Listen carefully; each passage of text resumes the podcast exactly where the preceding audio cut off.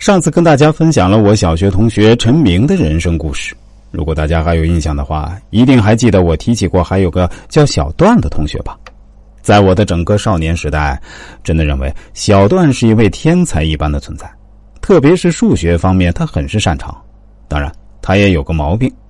就是比较粗心大意。比如，他认为很简单的题目就基本不打草稿，直接口算得出答案。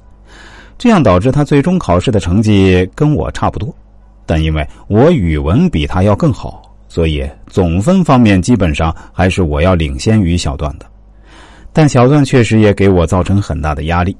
比如每次考数学的时候，我差不多要花三四张草算纸，而小段基本上用不完一张草稿纸。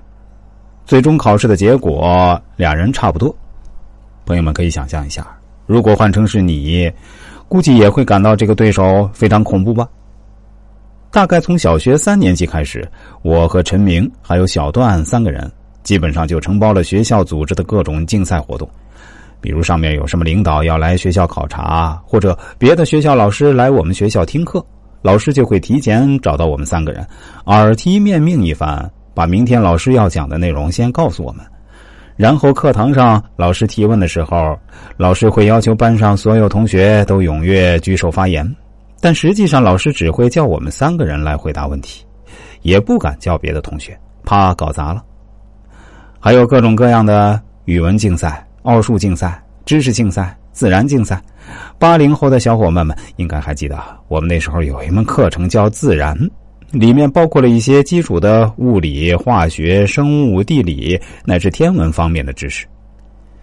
因为小段的父亲也是一位小学数学老师，虽然跟我们不是一个学校，但是每次去参加奥数考试的前几天，我和陈明基本上都要去小段的家里补习。授课老师当然就是小段的父亲。在小段家里补习的时候，其实我就已经感觉到了自己在数学方面没有特别大的天赋。我真的学习起来啊，非常的吃力，这导致我后来高中啊直接选择了文科。当然，在文科生里面，我的数学还是不吃亏的。但总体上来说，我的数学成绩达不到一流的水平。但小段不一样，那些在我看来非常难的奥数题目，他做起来非常轻松，真的就跟切瓜砍菜一样轻轻松松，这让我感觉到很可怕。但幸亏平日考试的数学题目没有奥数这么难，而且我前面也说了，小段这个人做数学题目的时候比较粗心大意，经常在一些简单的题目上出错，